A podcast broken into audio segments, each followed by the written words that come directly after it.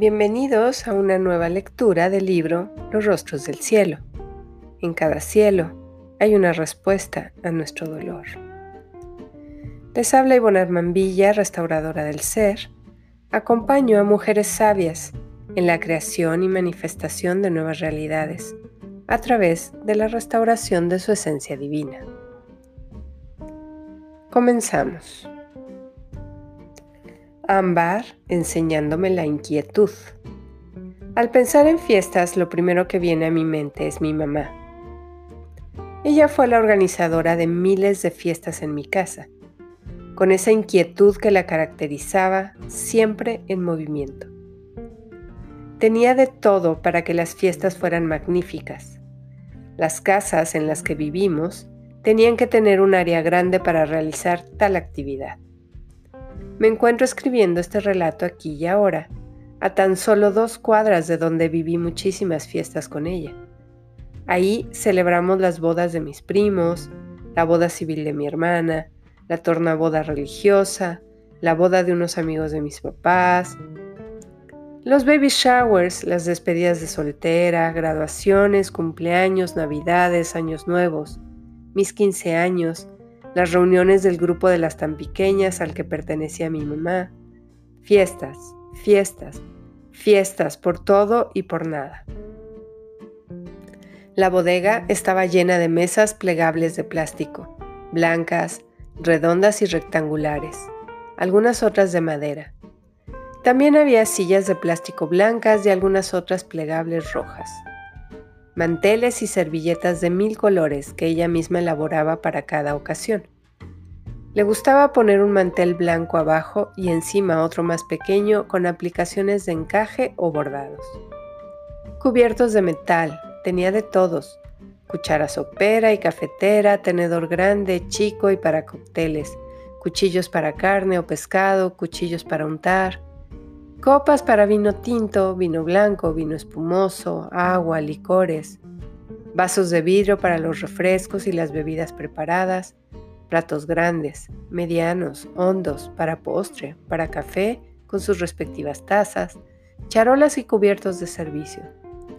Centros de mesa, que ella misma hacía acordes para cada ocasión y que combinaran con el color de los manteles seleccionados. Cazuelas de barro para las taquizas, sartenes y ollas de metal para los guisados más sofisticados, recipientes de vidrio, rectangulares y redondos, para los platillos que irían horneados, con sus correspondientes bases de metal o madera para ponerlos en la mesa de servicio. Meses o semanas antes del acontecimiento, dependiendo la importancia del evento, se iniciaban los preparativos.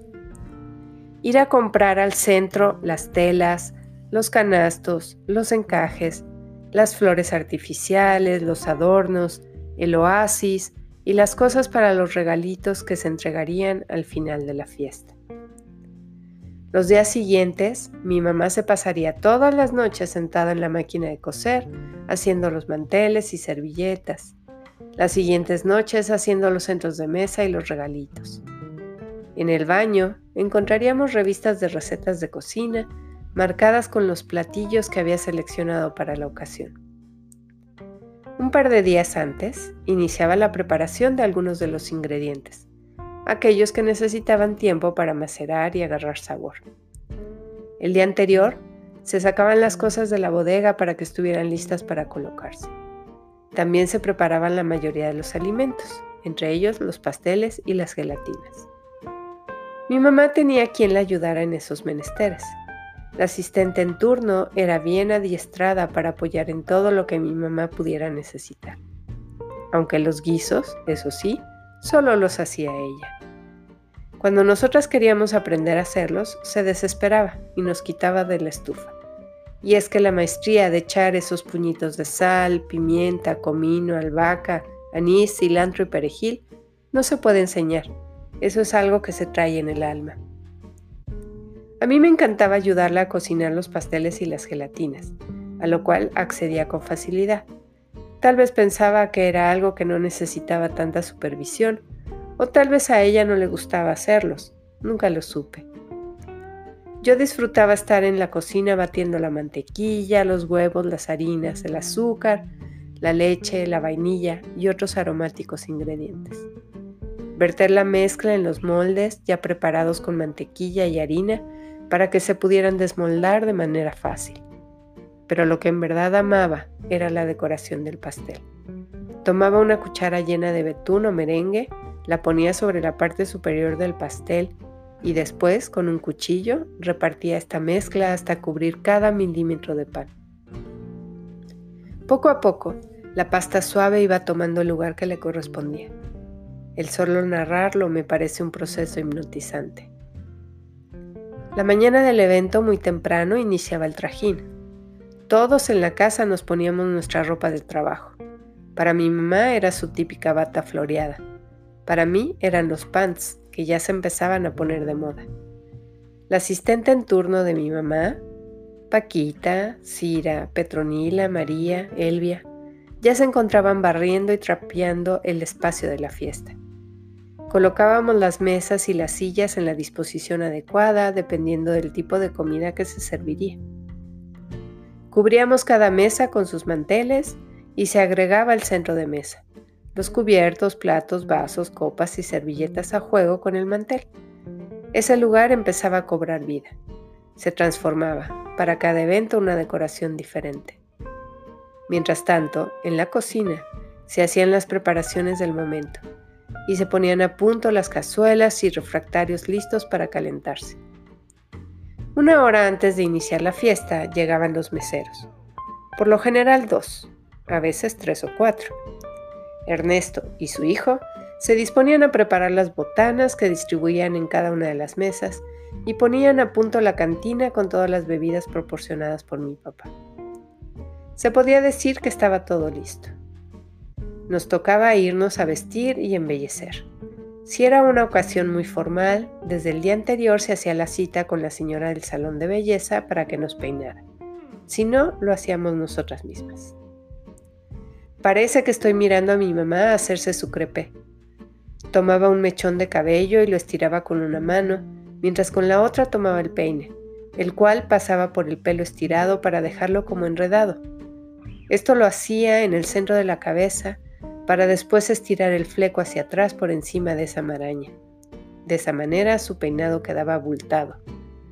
Terminaba poniéndose kilos de laca para que ni un cabello saliera de su lugar. Mi hermana y yo habíamos dormido toda la noche con tubos en la cabeza. Nos acomodábamos los chinos, solo para que en el transcurso de un par de horas ya se hubiera convertido en un pelo muy lacio. Después de la misa, si es que la ocasión lo ameritaba, empezaban a llegar los invitados. El ruido de cazuelas, trastes y cubiertos se iba transformando en sonidos de voces, carcajadas y uno que otro grito de sorpresa por algún invitado que hacía mucho no se le veía por la ciudad. No importaba por qué fuera la fiesta, mi mamá era el centro de atención por su hospitalidad, por sus platillos, por la decoración del espacio, por todos y cada uno de los perfectos detalles. Era muy difícil verla sentada a la mesa disfrutando de su creación. Andaba de un lado a otro sin parar. En la cocina se transformaba. Se le veía muy seria y a veces enojada, tal vez nerviosa, pues ella no se podía permitir fallar en nada. Al salir de la cocina y regresar al salón de fiestas, su cara emitía una gran sonrisa que iluminaba el espacio como lo hace la luna en una noche de plenilunio. Amarillo, ansioso por salir. Me urge decir que me siento muy orgullosa de ser la madre de dos grandes mujeres. Al escucharlas leer sus escritos, logro ver la belleza de sus almas. La bondad y dulzura de sus palabras me hacen pensar que las duras experiencias que viví de niña han valido la pena, que las decisiones que fui tomando en mi empedrado camino fueron buenas. Me urge decir que agradezco a Carlos por haber tenido tan claro que él sería mi enamorado, mi pareja de vida, mi gran maestro, el padre de estas maravillosas mujeres. Estaba pactado que así sería, y él pudo reconocerlo desde el primer día en que nuestras miradas se cruzaron. Me urge decirle a mi madre, gracias por todo. Lo hicimos bien. Nuestro contrato madre-hija ha dado buenos frutos. Hoy puedo ver a mis hijas a la cara y decirles que es un placer ser su mamá, que las acompañaré siempre y que hoy las suelto para que inicien su camino en libertad. Hoy puedo ver a Carlos a la cara y decirle que ha sido un honor construir con él todo esto que hemos forjado. Ahora nuestro camino juntos inicia de verdad. Nos queda mucho por hacer, mucho por trascender, mucho por retribuir. Verde mirando empático. El sabor agrio me remite al árbol de limones que estaba en la casa que construyó mi papá en Cuernavaca. Lo plantamos recién se terminó la construcción. Quedó entre la alberca y el jardín. Parecía que nos miraba como empático cuando jugábamos voleibol o badminton. Creció muy rápido, o al menos así me lo parece ahora. Lo visualizo en mi mente muy verde y grande con los enormes limones colgando de sus ramas. Al atardecer del viernes llegábamos a la casa solo para merendar, ver tele y dormirnos. Me encantaba despertar allá.